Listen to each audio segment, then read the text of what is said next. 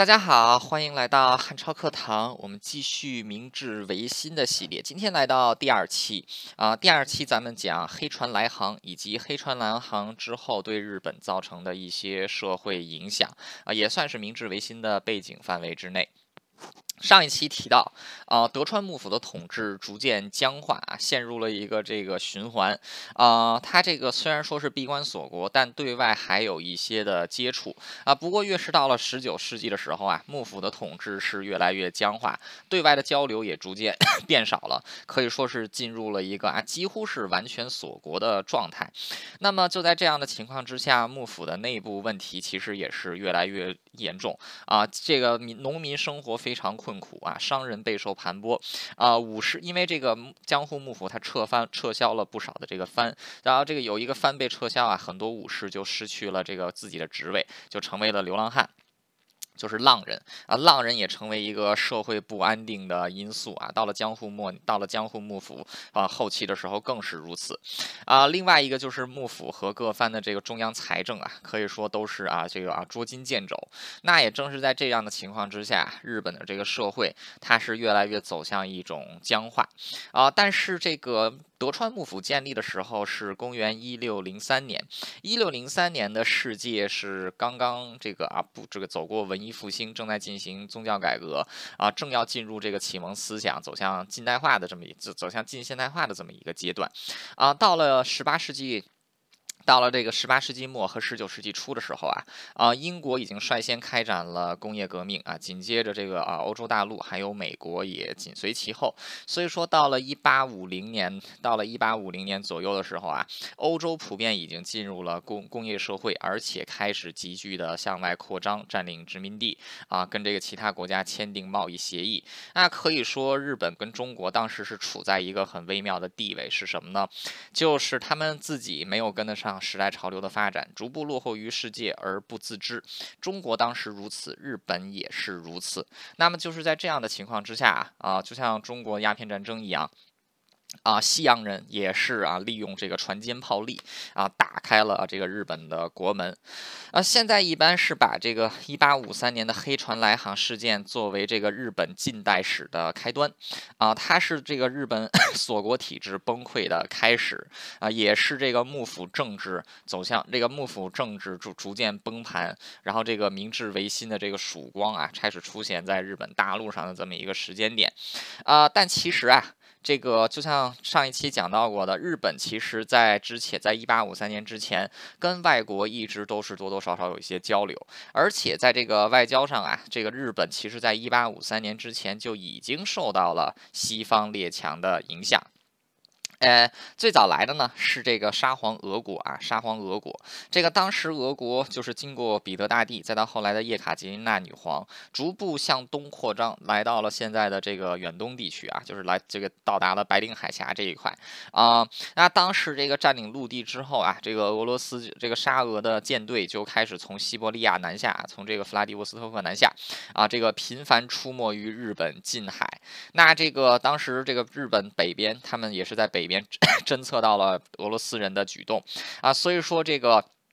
啊，所以说这个在公在这个啊一七八零年的时候，幕府向现在的北海道地区派出了探险队啊，就是这个开阔开阔领地啊。之前这个日本他并没有把完整北海道完整的纳入自己的领地范围之内，只是在现在的这个北就是北海道的这个南部啊，最南部这一块有一个藩啊，松前藩，这个只是只是有这么一块领地。那这个江户幕府为了这个巩固自己的领地统治啊，所以说向北海道进行了啊开发。那到了这个一七九九年啊，直接就把这个北海道。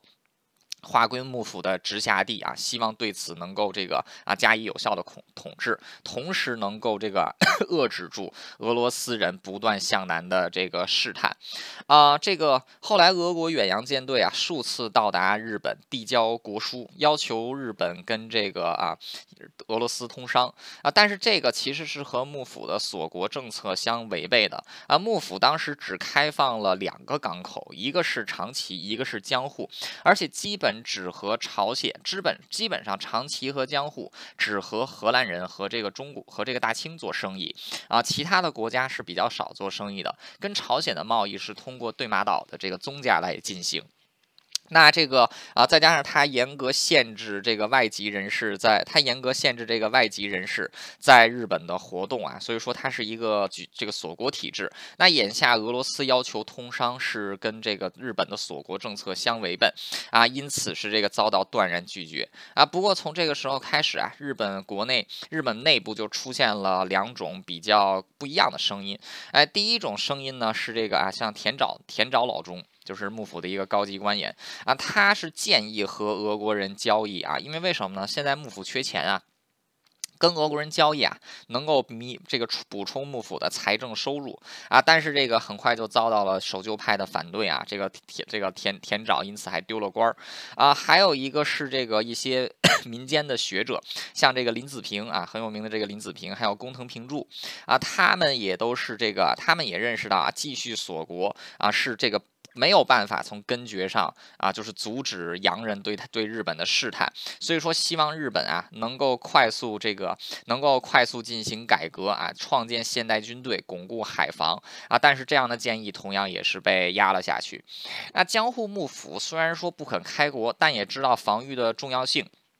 啊，所以说他就是这个在路，主要是在这个路上进行防御啊。当时日本这个海军是这个基本上是可以忽略不计的。那这个他们就是在啊前面说到，在这个一七九九年的时候，把这个北海道啊这个纳为幕府的直辖领地 之后啊，日本和俄国在这个北海道的东北方啊频繁发动发生这个冲突啊，终于是在公元一八一三年，他们达成了这个和睦协议啊。这个日本控制了北方四岛啊，这个俄俄国占。占领了更东北方的这个德福岛，现在这个啊，日本跟俄罗斯在这个北方，在这个这个千这个啊这个千叶群岛的这个就是领土的争分，其实就是从这个，其实就是从这段时间开始的。啊，好不容易跟俄罗斯人解决完问题啊，就像这个林子平、工藤平助他们担心的那样啊，这个这个其他世界世界上其他的国家又来也来了啊，英国人和美国人就这个来了啊，先来的是英国人，英国人怎么来的呢？英国当时有一艘军舰在追逐荷兰商船啊，就是要打劫荷兰商船，这个荷兰商船啊就逃到了日本的长崎港。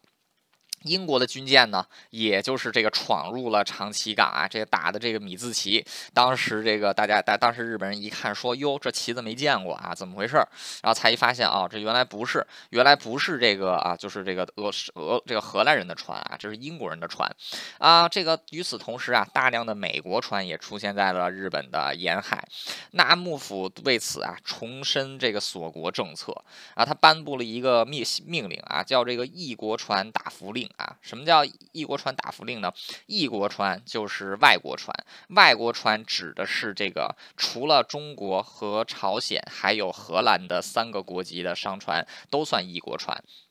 打服令是什么呢？就是驱逐啊，驱逐，就是这个政策令，就是说这个这些船啊，就是不能接近日本，只要接近日本，一律予以击退啊，甚至不允许他们这个靠港补充这个食 食水啊和这个燃料。那这个美国啊，美国第一次正式向日本提出外交交涉呢，是在一八三七年啊。当时一八三七年的时候，美国有一艘这个商船啊，它是来到了日本啊，结果这个啊，它是到了这个啊，项就是也是到现在的。就是先是到了现在的东京港，结果在东京港啊被遭到了炮击啊，就是因为有这异国船打服令啊，所以说他后来又是这个到了日本的九州，在九州也受到了炮击啊，然后这个当时美国 就是这个啊，美国就向日本提出了抗议，那这个当时有很多的这个啊学者，尤其是蓝学的学者啊，纷纷向幕府上书，认为这样的做法就这异国船打服令实在是太他妈的蛮横了啊。前面提到啊，上一期提到蓝学其实就是因为当时日本跟荷兰还有一些交流啊，荷兰就有很多的这个啊知识科技进入日本。那当时有日本有一些开明学者，他们就是啊去花时间去研究这些啊来自荷兰的科技，这一个学派被称为蓝学派。所以当时这些蓝学。这个蓝学者啊，这个就是啊提议，就是说这个废除掉异国船打服令啊，说这样的话，就是如果说还继续执行这个命令啊，这样会得罪整个世界。哎，问题就是这个守旧派心里啊，就尤其是当时这些死硬的死硬派，跟当时中国大清的那些死硬派其实是一丘之貉。他们心中哪知道什么世界呀？这个当时美国船来的时候，这个 幕府将军就问。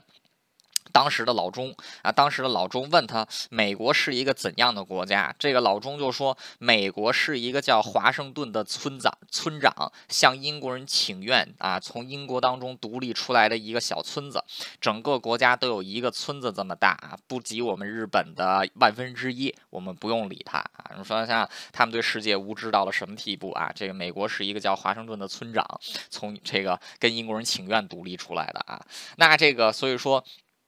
在这样的人主政的情况之下，你也甭想这个国家能有什么这个啊所谓的开放或者啊开放或者进步，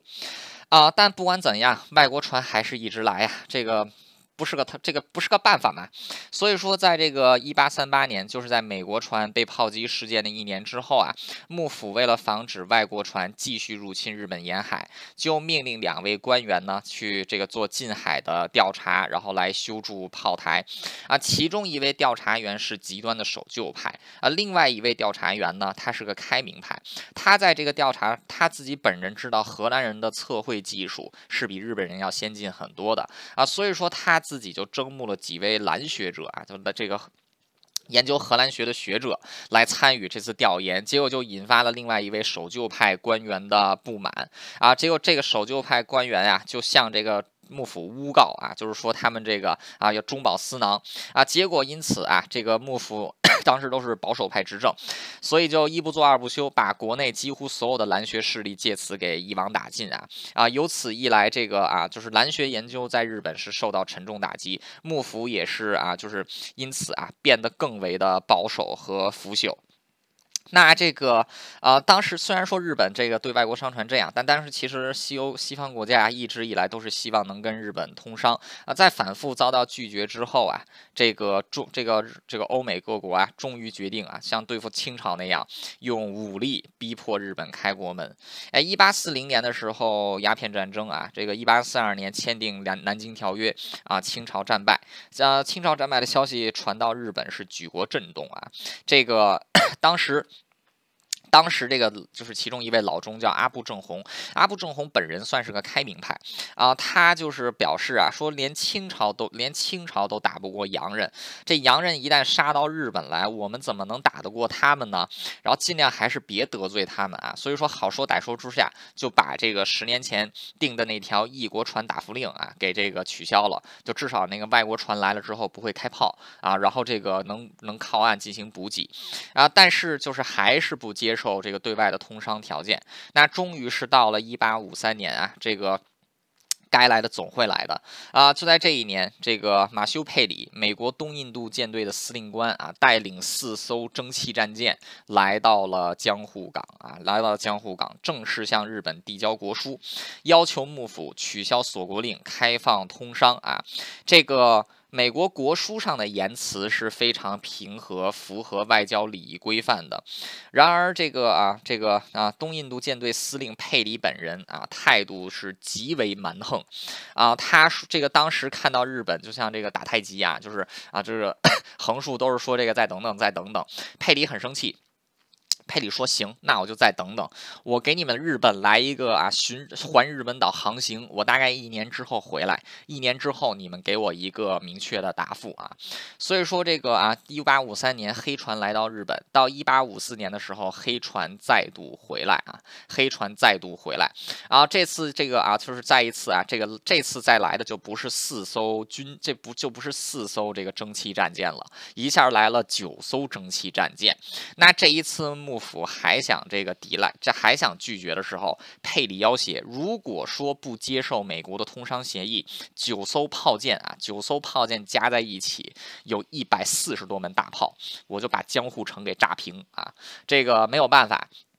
幕府只得跟这个啊，就是跟美美国的这个水师提督佩里啊签订了神奈川条约，这个也是日本历史上的 第一个不平等条约啊。主要意思啊，就是这个开开放通商口岸给日本啊，然后这个让美国人美国人可以在下田定居，同时美国获得这个啊最这个片面的最惠国待遇啊。所以说这个啊，就是这这个条约的签订，标志着日本锁国体制的终结，以及这个日本。近代史的开关啊，开端，那可以说黑船来航，一八五三年的黑八黑船来航和一八五四年的神奈川条约正式啊，就是让日本进入了近代的这个近代的篇章。那明治维新的大幕呢，也就逐渐徐徐拉开了。呃，黑船来航几乎是动摇了日本的国本呐，这个动摇了日本的国本，这个幕府的威信是可以说受到巨大打击。啊，这个当时的这个老中，就是前面提到那个开明派阿部正弘啊，他这个啊。他这个向各地的大名啊，就是在这个水，就是在佩里要跟他签约的时候，他向这个大名各地的这个大名，甚至是朝廷通报了这一个情况，到什么地步呢？他请求朝廷的谕旨啊，他请求这个朝廷的宣旨啊。这个幕府一直以来都是独断专行的，很少听从诸侯们的意见啊，甚至都把这个朝廷放在一边儿。但现在在这种情况之下，阿布老中没有办法。甚至不得不向这个各个诸侯提这个听取意见，甚至还这个请到，甚至还这个啊向朝廷提出这个向向朝廷询问建议。啊这个应该是这个日本几千年以来第一，就是自幕府诞生以来第一次啊，就是这一千年了没没干没没没没见过这件事儿。这个啊，阿部阿部正弘可能是我个人认为啊，他可能是想通过此举，就是把这个签订神奈川条约这件事情的责任从幕府的身上撇出一部分啊，就是说我跟你们都已经协议过了，然后我签订的这个，所以说你们这些啊，这个 诸侯也好啊，朝廷也好，也都有责任。我觉得阿部老中可能内心的小算盘是这么打的啊，但是事与愿违啊。他这么做的同时，是导致幕府的威信扫地啊！幕府之前很少听诸侯的意见，也更不会去询问朝廷的意见。但是开了这么一个头啊，这一开这么一个头就不得了了。这个幕府的威权扫地，而相对的呀，就是很多有这个势势力强大的这个大明就开始对这个政治指手画脚啊，甚至有很多的这个朝廷公卿啊，一辈子都没掌过权的朝廷公卿啊，也纷纷开始这个议论国事。那那么正是在，然后甚至不 不仅这个大明和公卿如此，连很多的下级武士啊，乃至这个民间的一些这个大商人和有学识之人，也都开始对这个政治品头论足啊。这个可以说自此之后啊，就是从这里开始啊，随着幕府的权威尽失，日本进入了一个内部动荡的时代，其实就是从思想界开始的啊。首先洋人来了，怎么对付洋人呢？当时日本内部产生了两个派系。一个叫做攘夷派，一个叫做开国派。什么叫攘夷呢？啊，就是攘外必先安内的那个攘啊，就是坚持锁国政策，把外国人啊，把洋人通通给赶出去，保证日本国的纯洁性啊，维护幕府的统治。啊，开国就是与他们对立啊，开国就是打开国门和这个西方啊互通贸易，这个双方建立外交关系。哎，同时呢，日本要学习这个西方各国的长处啊，这个师夷长技以制夷。所以说这个啊，两种两种思想，这个 可以说当时在日本啊，就出现了这样两种平行的两种思想啊。不过这个思想就是当时这个阿部老中虽然说他掌权，但是幕府当中很多大佬和其他的重要官员都是守旧派，所以从一开始的时候啊，这个攘攘夷派是占到比较上风的位置。攘夷派是占到比较上风的位置。啊，那么在这样的这个，但是这个啊，就在日本内部乱的时候啊，这个英国啊，他们一看这个英国、俄国、荷兰啊，一看这个美国啊，就跟日本签订了贸易协议啊，他们紧跟着也就来了啊，紧跟着也就来了啊，陆续也和幕府签订了这个所谓的亲善条约啊，就就是把 再把这个日本的国门给打开啊，把更是打击了这个幕府的这个幕府的威信啊，这个阿部正弘他这个就是啊，这个内忧外患啊，就是在他的这个。治理之下，现在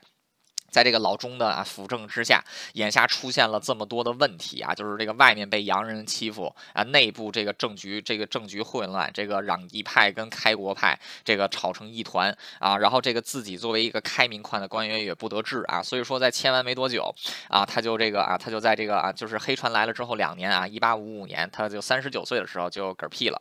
呃。虽然说这个阿布老中他在日本历史上的评价算是比较低的啊，就是很多人都说他这个就是啊，丢掉了幕府的威信，而且这个人在这个外国人面前是没有什么尊严。但其实对于明治维新来讲，阿部老中其实是功不可没的啊。首先就是他间接促成了幕府体制的这个啊松这个松绑啊，让朝廷和诸侯啊全部回到了政治舞台上来。那同时他自己作为一名一位开明派呀。也是这个啊，就是提拔了很多在幕府的这个中央机构当中提拔了很多开明派的官员。啊，最有名的一位叫盛林，叫盛林海舟啊，盛海舟，盛海舟后来是日本现代海军的创造者。啊，这个江户武雪开城的功臣啊，之后也是明治政府的高官，在他被提拔的这一年，这个盛。圣林海州是三十岁而已，那这个 可以说阿布老中啊，这个我个人觉得啊，还是得夸，还是得夸他这么一下，就是他至少对历史起到了一些啊这个推进作用。那这个在这些新晋牧臣，就是阿布老中提拔这些牧臣的推动之下呀，幕府也引进了很多西方的技术啊，比如说这个引进了西方的一些科技呀，啊讲武堂啊，然后这个海军海军教教习呀啊这一些，那这个。杀这个日幕府啊，为了这个扩大自己的这个统治基础，甚至允许各藩的这个志士啊前来幕府的这个学堂给学习。那看到幕府都这么做，有一些实力比较强的藩啊，也开始做类似的事情啊。比如说这个水户藩啊，水户藩是这个德川家的亲藩啊，还有这个 这个西南的萨摩长州藩啊，也开始加快对内改革的步伐。哎，什么就是钢铁厂啊，武器武器制造厂啊，或者说把军队。给现代化呀啊，这个时候就这个慢慢，这个时候就这个慢慢开始了啊。可以说，在这样的情况之下，黑船来航带来的第一个结果就是啊，第一个第一个结果是这个思想思想上的碰撞啊。还有一个呢，就是其实从这个黑船来航之后，日本就已经开始了慢慢近代化的进程。那我们后面一般来说，我们在读历史书的时候，就是读历史课本的时候。往往都是说，在明治维新之后，日本才开始有这个现代工业啊。其实这个是不准确的。其实，在明治维新之前，幕府为了和各藩为了维持自己的统治啊，都开始多多少少进行了一些不太系统的现代化啊。所以说，这个从幕府的时候就开始了啊。然后这个思想碰撞，再 再加上各藩积极这个学习，在这个各藩啊，就是开始这个啊，多多少少开始向西方学习的时候，这股思潮也是传到了民间啊，它传到了民间。就是民间的一些武士也开始这个进行，也开始这个啊进行一些学习跟探探索啊。首先这个有一位啊，就是第一位出来的叫左九间象山啊，他出自这个啊。松代藩啊，松代藩啊，松代藩的来头可不小。松代藩的这个家主名字叫这个姓真田啊，其实就是这个啊，这个日本的日本第一勇士真田幸村的后代啊，不过是真田幸村的哥哥真田信之的后代啊。佐久间象山他是这个松代藩的藩士，他本人是一个阳明派学者，他学的是王阳明啊，不过他自己也是学了大量的兰学思想啊，因此他本人具有极强的开国色色彩。啊，他这个后来他收了一个，他这个收了一个学生，叫这个吉田松阴啊。吉田松阴是来这个刚才说的这个松代藩，他是现在位于这个日本古 古代的这个啊长野这个啊上野一国啊上野一国，算是现在日本的关东地这个关东平原啊关东平原的最北部这一块儿啊。他手下最有名，他这个培养出来最有名的一个学生叫吉田松阴。吉田松阴是常州人，就是现在日本本州岛最西边的山口县出来的啊，他。是这个常州常州藩出来的啊，吉田松阴他是这个。也是跟这个啊左久间象山一样啊，小的时候他是学的这个儒学，那本人也是受到兰学的影响啊，这个开始游历这个游历各藩，那他就是终于游历到了东北部的时候啊，见到了这个啊左久间象山，两人一见一见如故啊，这个象山就把吉田松阴啊这个就收入自己的门下教他，那正是在吉田松阴啊正是在左久间象山的影响之下啊，这个当时啊吉田松阴开创出了一个崭新的思想，他是这个。建立在尊王，还他是建立在这个攘夷，还有还有这个开国两个思想之上啊，就是建立起来的啊。那他建立的这个思想啊，就是我们后来看听到的，这是就是日本这个戊辰当戊辰战争当中经常提到的四个字，叫尊王攘夷啊，尊王攘夷啊。何谓尊王攘夷呢？啊，其实这个尊王指的就是奉拥戴天皇，遵从大义名分啊。可以说这个。可以说，他就是不再奉这个，不再以这个幕府为唯一的指标，而是回归日本人的精神标杆啊，以这个天皇为最终的大义啊，以天皇为首，不再以幕府 马首是瞻。但是这个一开始的时候，吉田松阴并没有明确提出来倒幕，他只是提出来尊尊王。那后面的这个攘夷啊，攘夷跟之前提到的那个跟开国对立的攘夷是不一样的啊，他的这个攘不是驱逐，而是抵抗侵略，与洋人平。等建交啊，同时要学习洋人的洋人的这个制度来改革日本，那可以说尊王攘夷啊。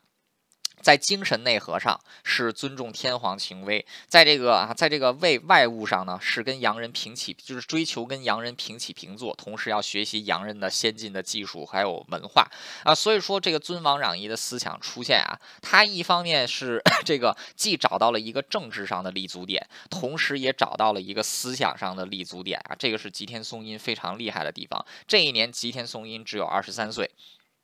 啊，然后尊王这个尊王攘夷思想的第一人啊，也是这个吉田松阴。吉田松阴后来回到了常州啊，后来回到了这个山，就是现在的山口县啊。他这个当时啊，就是因为他之前是未经啊常州藩的领主许可就去游历，这就去游历日本其他地方，所以他回来的时候也是丢掉了俸禄啊。但是他是被软禁起来啊，他就这个开始教书啊。他的叔叔开办了一个这个乡村的小学，乡村学校叫松下村塾啊。吉田。天松阴啊，继承了他叔叔的这个松下村塾，就开始在这个村塾里，就开始在这个。这个啊，松下村塾里教书。啊，教书的内容包括了这个啊，像《论语》《孟子》《孝经》啊，然后这个《三国志》《后汉书》《二十五史》《二十六史》啊，《资治通鉴》啊这类传统的著作啊，传统的来自中国的著作。啊，同时也教授这个啊尊这个这个尊王攘夷，就是啊上面方官的上面的东西。啊，包括日本人自己写的日本历史，还有这个啊就是他游历诸国的一些见闻，还有他带回来的很多这个翻译成日文的外文书籍，那可。可以说这个啊，就是吉田这个吉田松阴他的松下这个村松下村塾啊，可以说也是后来培养明治维新人才的一个啊，就是一个集中地吧啊，就是我提我提四个我提四个名字啊，大家就知道这个大家就知道这个松下村塾是一个多么可怕的存在了啊。第一位登场的叫九坂玄瑞啊，九坂玄瑞，九坂玄瑞他跟吉田 吉田松阴一样，后来也是这个就是。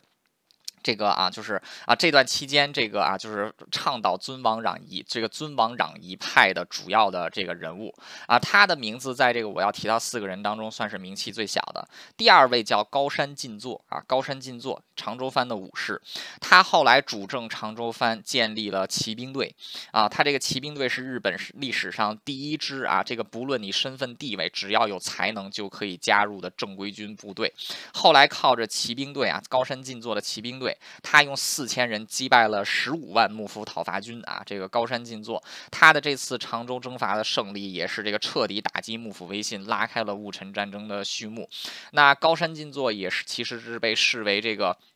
现代日本的这个现代日本的这个建国元勋之一啊，他是第二位，但是还没有后面提到的两位有名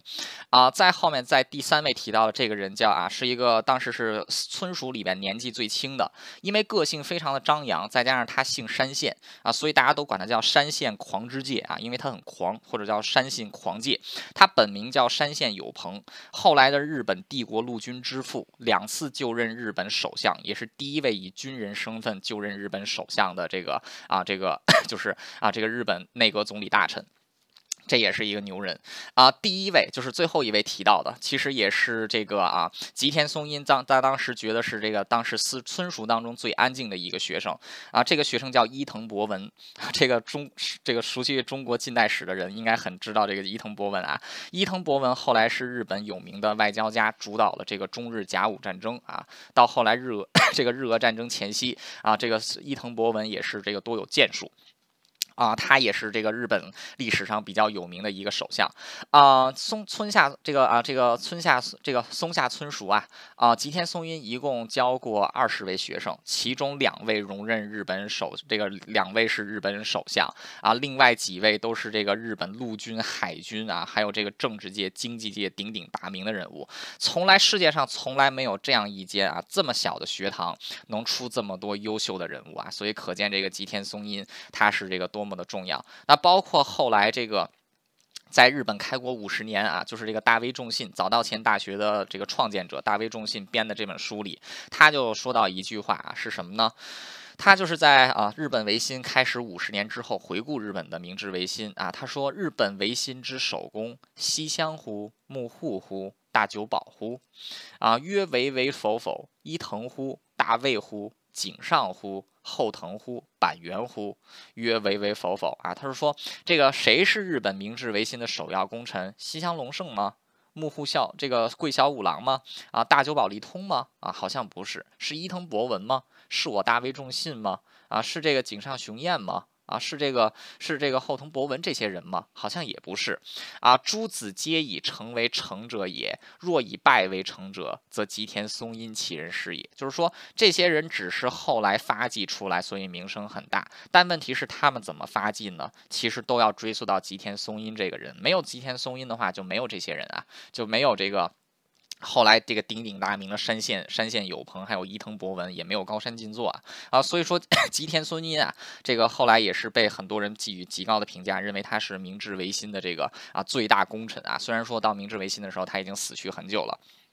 啊，那可以说这个我举吉田松阴的例子，只是想给大家指出来当时日本是怎样的一个思想开明的情况。而且这个在幕府这个踌躇不前的时候，其实在西南强藩已经出现了像吉田松阴这样杰出的人物，开办了松下 这个开办村这个这个松下村塾，这名字真拗口。松下村塾啊，教导了一批未来对世界产生重要影响的人物。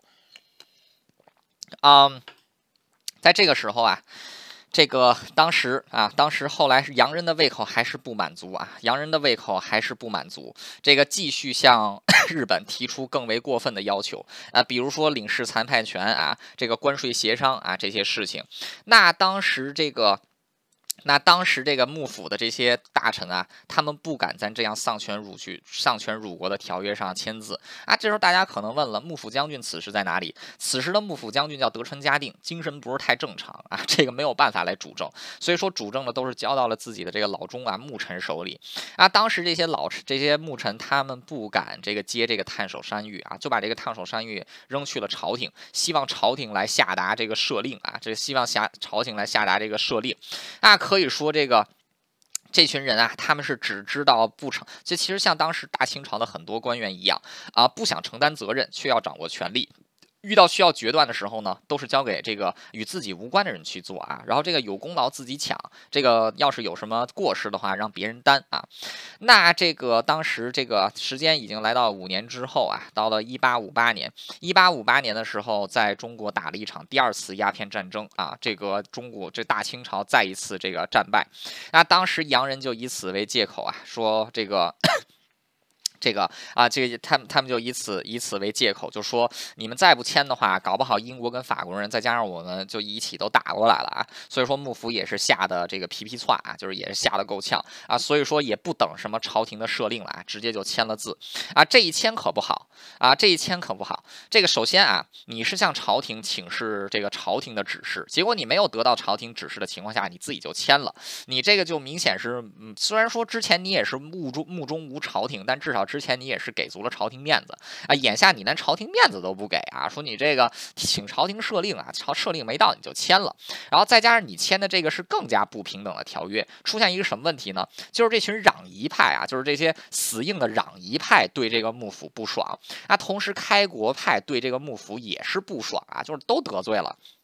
尤其是这个尊王攘夷派啊，就这个吉田松阴，为什么呢？他们尊王啊啊，尊王攘夷。这你现在对这个朝廷这个样子啊，然后再加上把这个国家卖成这个样子啊，当时尊以吉田 吉田松阴为首的这个尊这个尊王尊王攘夷派啊，是极为愤怒。当时吉田松阴就说幕府是不思国患，不顾国辱，不奉赦令，将军之罪，天地不容，神人共愤。那至此之后，他的思想就发生了转变。之前他没有明确提出来。反对幕府这次事件之后啊，这个攘这个尊尊王攘夷派提出来了倒幕的口号啊，他们认为倒幕府是这个阻止日本走向强国的关键，日本想要进步，必须要把幕府给踢掉啊，以此为这个开端啊，这个日本国内的思潮就变得更乱了，一开始是开国攘夷尊王攘夷啊，现在再加上左穆跟倒穆两派啊，就就是一团这个乱成一锅粥了。啊，那在这样的情况之下，这个幕府，这个幕府他出了一位人物啊，叫景一直弼啊，景一直弼。这个景一直弼，他是景一家是德川家世代的重臣啊，他们的家主祖先是这个景一执政啊，德川家康手下的四最四个最能征善战的将领之一。这个景一家 历代在幕府当中都是就任官职啊，景一直弼当时这个上台之后，就立刻掌握了幕府的实权。啊，锦衣直臂啊，他是这个啊，少他是一个，他本人呢是当当时在这个黑船来航的时候，他是一个开明派啊，他是一个开国派。那他现在呢，其实也是保持着是一个开国派的想法啊。不过他个人的这个手段啊，确实是得罪了很多人啊。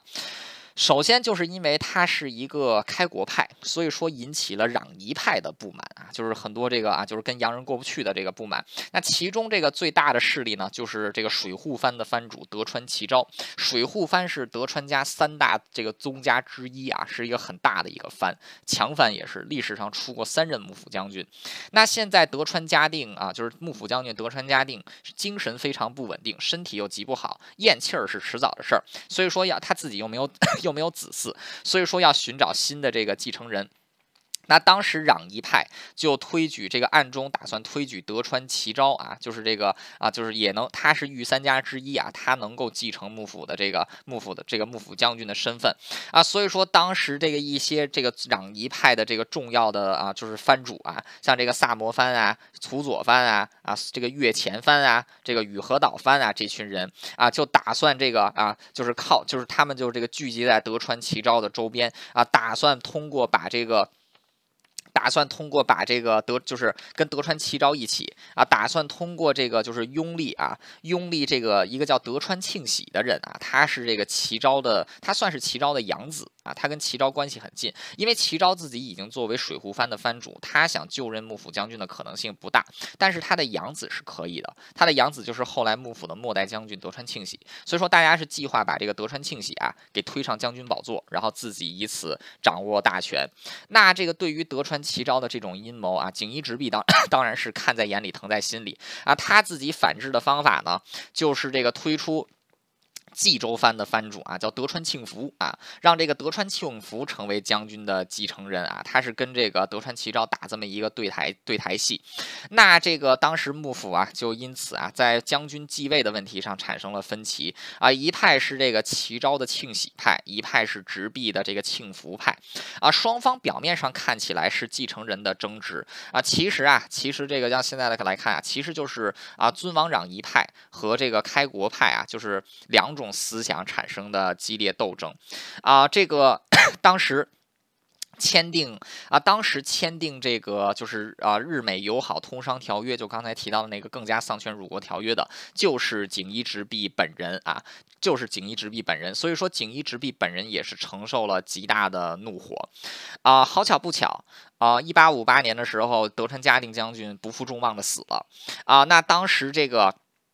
锦衣直弼因为就在江户啊，他这个立刻知道了将军过世的消息，所以马上就派使者前往京都，请求朝廷啊下达这个懿旨，让德川庆福为新的将军啊。但是这个时候在位的孝明天皇，也就是明治后来的明治天皇的爸爸，他因为啊，就是他本人对德川 这个啊锦衣直弼啊，就是他签订这个条约不满，然后尊重不尊重自己权威不满，所以说迟迟啊不下达这个就不不。就是不不放这个赦令啊，不放这个诏命。那这个看到这种情况啊，当时这个德川齐昭的这一派人，他们就立即啊。搞这个大串联啊，在这个京都游说公听公卿啊，让这个天皇颁颁旨颁旨这个罢免德川这个。罢免这个锦衣直弼，然后让这个德川啊，让这个德川庆喜为幕府将军啊，让这个德川庆喜为幕府将军。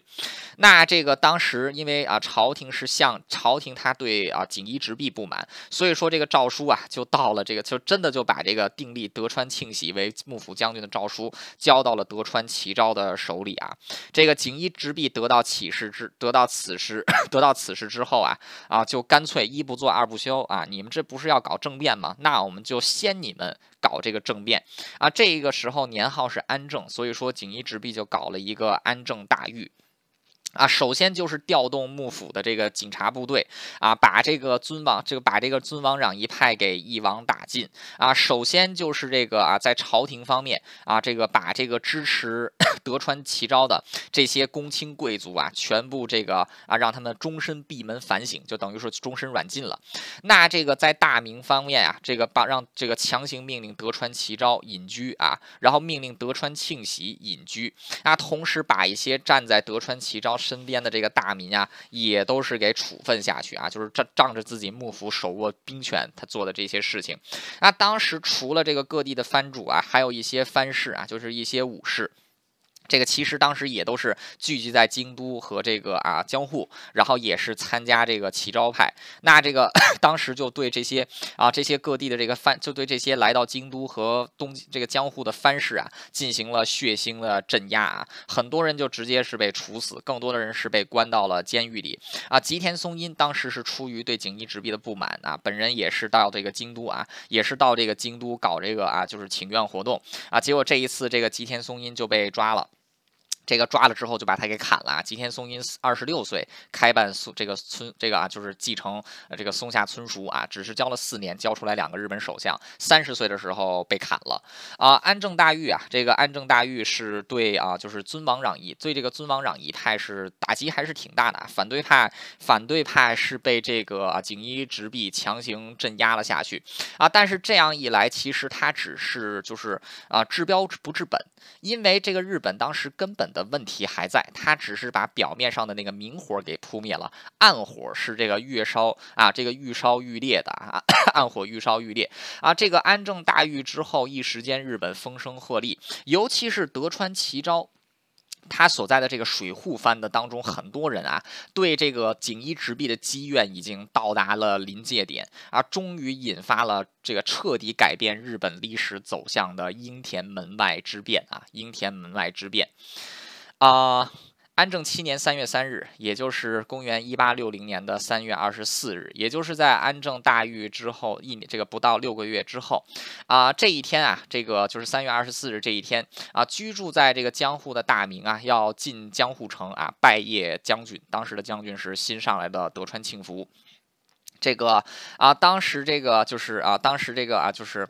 啊，锦衣直弼大佬啊，大直弼大佬，他就也要进这个江户城啊，他也得进这个江户城啊。结果他是走这个江户这个樱这个樱田门啊，他是走这个樱田门进江户城。为什么走樱田门呢？这里啊，就是离他家近啊，他从这个门进这个江户城是最方便的啊。这一天他是带着这个啊，他是这个啊，就照常一样啊，就跟平时去上班一样啊，浩浩荡荡的带着自己的 人马啊，就像这个就走到了阴天门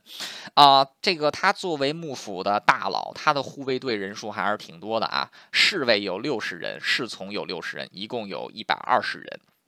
当天三月啊，日本的三月还是挺冷的啊，东京尤其冷。那天还下着大雪，能见度非常差。这个锦衣直弼的护卫啊，这个侍从啊，都身穿着这个蓑衣啊，刀呢都是这个在蓑衣里边。然后有一些人还把刀用这个布袋子给包了起来啊，因为说这个从来没有在这个江户，尤其是在这个江户城啊，就是本城外面，就是发生任何的无。斗殴事件，所以说大家也都没有想，大家也都没有这个啊，就是没有没没没没有什么准备吧，就是这个啊温水煮青蛙一样啊，就是把这个什么外面穿着蓑衣，刀在蓑衣里，有的这个刀还绑在布袋子里。那就这样一点一点的啊，就往这个应天门走。哎，走到这个应天门门口的时候，突然之间啊，冲出来一个人啊，这个人就跑到了这个队伍的前面，就跪下来啊，就喊冤啊，喊冤拦轿，就是说要有这个有这个冤情啊，向这个大佬向这个大佬报告。然后这个侍几名侍卫就上前要驱赶这个刁民啊，结果这个刁民把誓书丢到了一个侍卫脸脸上啊，拔出刀就开始砍。啊，这第一这个第一刀砍下去，紧接着就听见一声枪响啊，一枪打进了轿子里，这个击穿了锦衣大佬的这个啊，就是腰部啊，打进这个子弹嵌入他的大腿。发生什么事情了呢？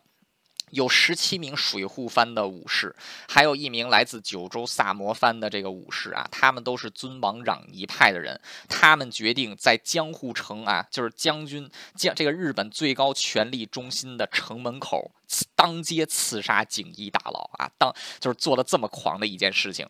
啊！刚才这个第一个人他这个 拦轿子啊，是喊冤啊，就是为了这个制造一个 distraction 啊，制造一个 distraction。结果就在侍卫被他前面那么一弄乱的时候，因为又下着大雪啊，只有前面的人知道发生了好什什么事儿，后面的人还不知道，轿子就停下来了啊！就在这个时候，因为这个阴天门外就早晨嘛，就外面还是聚集很多民众，摆摊的也有啊，还有一个。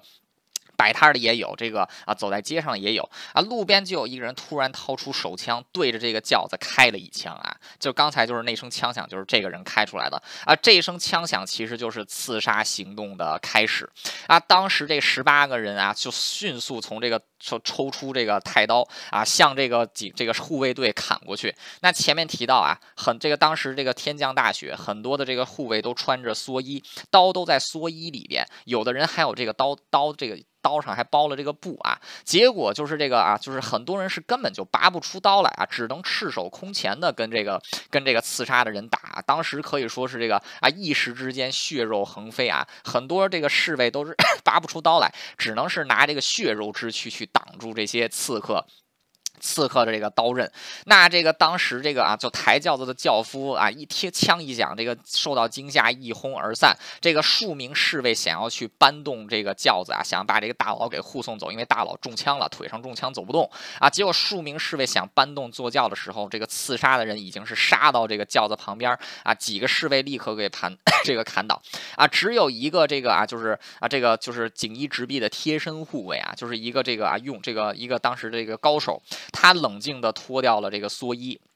他冷静脱掉蓑衣，抽出刀来啊，砍杀了一个这个刺客啊，但是很快他寡不敌众啊，就被乱刀砍死啊。这个时候有一些这个啊燕，就有一些这个燕根藩的藩士啊，就是这个锦衣大大佬的这个藩的这个藩士啊，就有已经抽出刀来跟这个就是刺杀的人这个杀到一起，但这个时候已经晚了啊，就是唯一的这个当时他们是十七个水户藩的藩士和一个萨摩藩的藩士啊，这个重伤的萨摩藩藩士啊，就是他冲到了锦这个。轿子面前，把这个锦衣直臂啊，从这个轿子当中给拖了出来，当街斩首啊！当街斩首。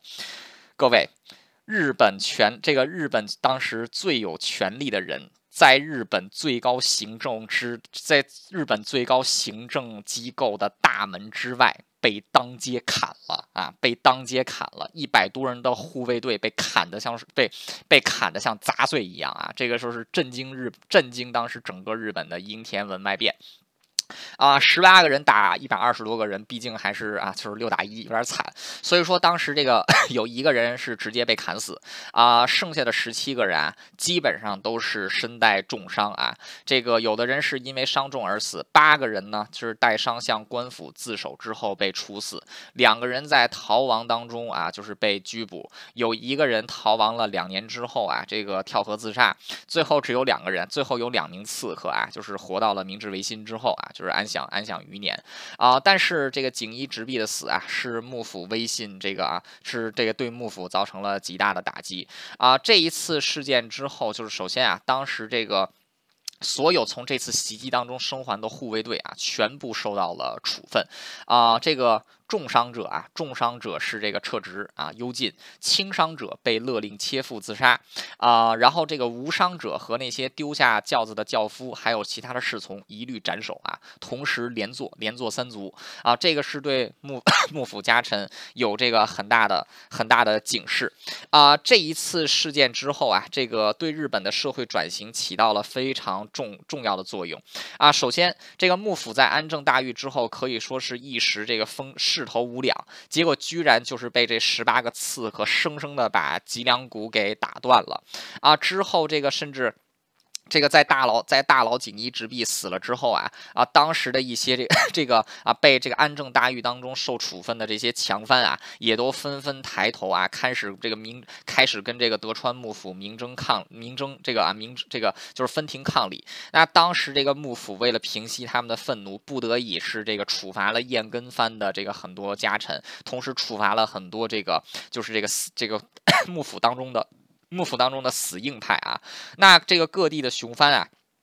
也这个啊，这个啊，各地的这个雄藩啊，可以说也开始走向了脱离幕府的道路啊。应天门外之变终结了锦衣大佬的这个啊，就是专断这个独断专行的一生，其实也是终结了幕府这个最后的威信。那在这次事件之后啊，日本陷入了一个更加混乱的状态啊，内战似乎就要待到眼前了。当然了，内战的一方自然是德川幕府啊，还有一派呢，就是所谓的西南雄藩啊，吉田松阴的这个吉田。松阴这个出来的啊，这个长州藩啊，此时他的最喜欢的学生高山进作已经掌握了长州藩的大权，开始一系列的现代化改革，已经可以跟幕府分庭抗礼了。还有就是岛津 岛津家啊，在萨摩的岛津家啊，萨摩藩也开在岛津骑兵的带领之下，也走上了富国强兵的道路啊，这个。四国的土佐藩啊，在山内家的带领下，也开始这个啊走向近代化啊。同时还有佐贺藩，啊位于北九州的佐贺藩啊，四大雄藩啊就开始崛起。这个到后来也是四大雄藩组成联军，推翻了幕府。那可以说，这个安政大狱还有应天门外之变啊。虽然说，在这个虽然说是短暂压制，就虽然说是这个在日本历史上啊，是这个相当于给日本历史的进程打了一个暂停键啊，但是历史的进程终于还是要进行下去。很多安政从安政大狱当中幸存的人，后来也成为了这个啊，就是啊，把幕府推翻，还有这个主导明治维新的功臣啊。前面提到这个当时在。这个当时吉田松阴有在安政大狱之前前往京都搞这个大串联活动啊，就是向这个啊朝廷请愿。那当时在这，当时吉田松阴三十岁，他认识了一个来自萨摩藩跟他同龄的人，叫西乡吉之助啊，西乡吉之助啊，吉之助跟他意气相投，两人成了好朋友。安政大狱的时候，吉之助也受到通缉啊，他是这个啊吉田松阴被处死之后，吉之助也是打算为自己的这个知音好友去殉死，就拉上了一个这个。也是非常同情吉田松阴的一个寺庙的住持，两个人一起在大阪跳河跳海自杀。这个西乡吉之助认为自己是死定了，因为他不会游泳啊。好巧不巧的是，这个 两个人跳到海跳到海里之后啊，那个和尚淹死了啊。这个吉之助因为水流的关系，头是撞上了礁石，他晕了过去。等他再醒来的时候，他居然还漂，他居然是在岸上，他没有被淹死啊。这个命真是大啊！他就觉得自己这个没有死，是上天让他有一些事情要做。所以说，他回到了萨摩藩，在萨摩藩，他的个人的能力很快。就是得到了当时岛津家家主的赏识啊，吉之助也改了名字啊。这个当年大难跳水之后啊，不会游泳跳海之后大难不死，这个吉田松阴的好朋友。他改了名字叫西乡隆盛，他就是日本明治维新三杰之之首，一手终结幕府统治的西乡隆盛，被日文日本最后的武士。当然，西乡隆盛和西南强藩的故事，现今天是讲不完了，我们等到下一期再来讲。那今天就是啊，日本明治维新的第二期黑船来航，樱田门外变，腥风血雨的故事。感谢大家的收听。